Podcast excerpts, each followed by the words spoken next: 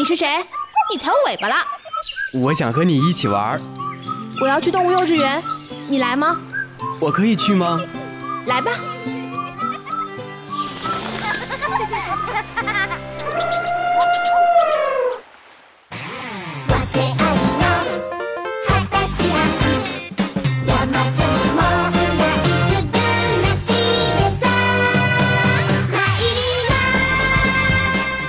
原始电音，疯狂脑洞，纯真八卦。Hello，听众朋友们，大家好，欢迎收听本期的动物幼稚园，我是阿款。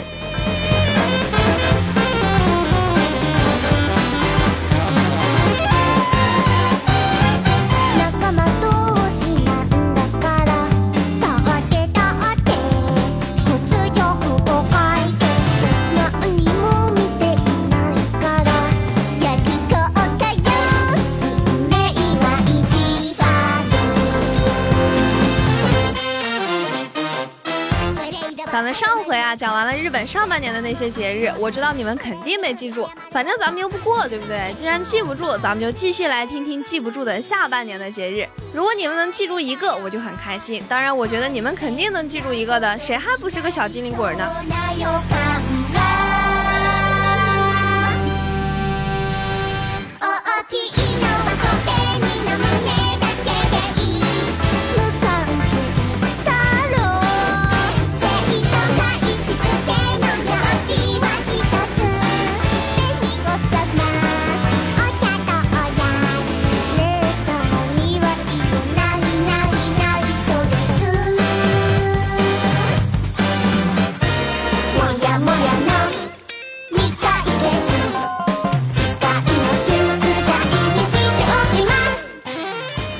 首先是七月，梅雨结束的七月啊，迎来了植物疯长的日子。这一天被称为半夏生，半夏本身就有毒，因此会影响农作物的生长，所以农民伯伯一般会在半夏生到来之前完成所有的种植工作。也有地方民俗把半夏比作妖怪，为了避免遇上半夏这种妖怪，要停止一切劳动活动。有时人们还会在半夏生这天吃章鱼，祈愿播撒的农作物像章鱼的触角一样，能够根深蒂固，有个好收成。天使かもそれとも神様かも人だ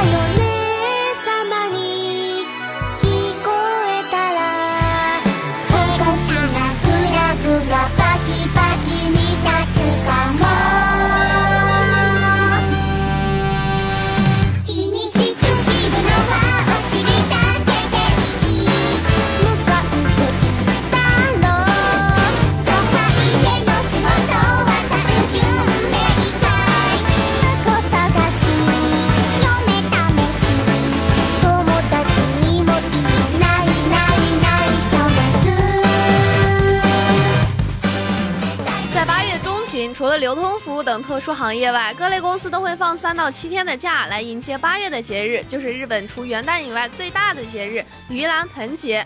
大部分日本人都会利用这个时间返乡祭祖。每到盂兰盆节，日本的交通系统都会格外的繁忙，沿高速公路行驶的汽车行列可以长达几十公里。即使如此，回家还是成为了传统。就像咱们的春运，即使每年都会被堵死在高速上，即使动不动就人在囧途了，但不管怎么样，还是要回家的。八月十三号左右啊，人们会在家里设置魂龛，点燃魂火，并在进入家的道路上烧一点亚麻金作为引路标示，来迎接祖先。如果墓地离家很远，就在家门口放一个灯，让祖先们能顺利回家。接下来的两天就是在神坛上供奉祖先的时间，一直到十六号夜晚再点上送魂火送他们回去。哎，这个好像小年夜送灶神，初一要迎灶神差不多。不过这个讲究好像在咱们中国也因为地方不同有不同的做法吧。盂兰盆节不仅是在迎接祖先的魂归来，而且离开故乡的游子们大多也是这个时间回到故乡。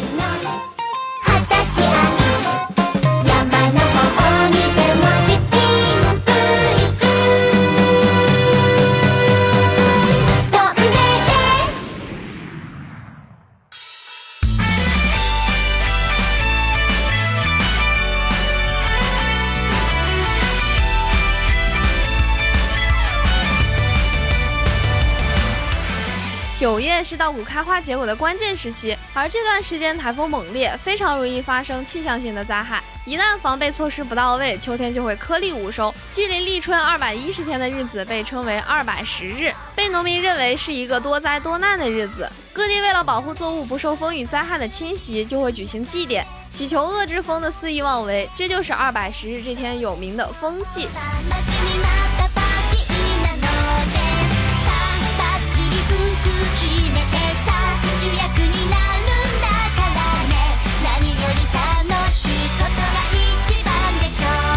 十月，日本旧历九月十三号是日本的十三夜。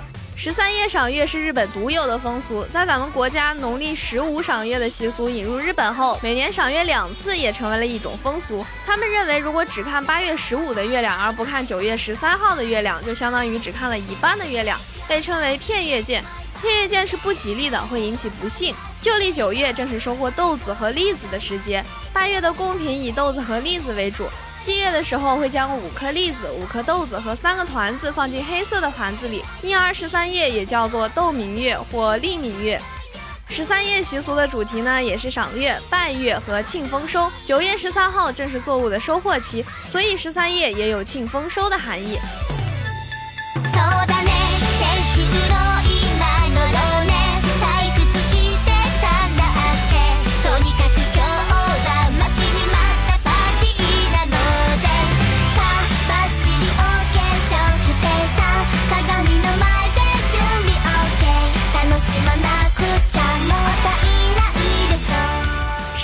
是在临近年末的时候，为了感谢这一年的照顾，日本人会在十一月份开始筹备送礼。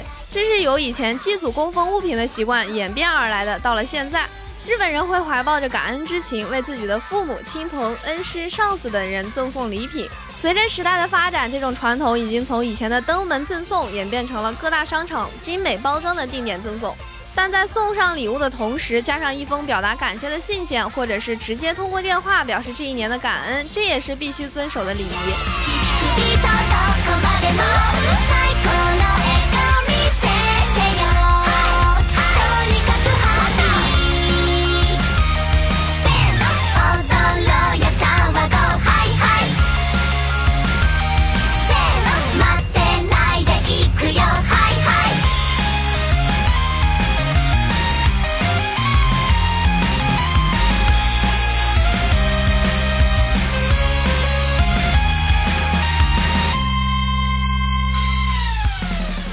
这个月呀，就是十二月了。结束了迎接新年的一系列准备后，日本家庭终于迎来了十二月三十一号，这是日本的除夕，又称作大会日。为了在新的一年里获得连绵不绝的幸福，一家人会在凌晨时刻一起吃细长的跨年荞麦。附近的寺庙会在这个时候敲响大钟一百零八次，代表敲散凡人的一百零八种烦恼。等到第一百零八声钟声消散，日本就正式的迎来了新的一年。新年快乐，大吉大利，新年吃鸡！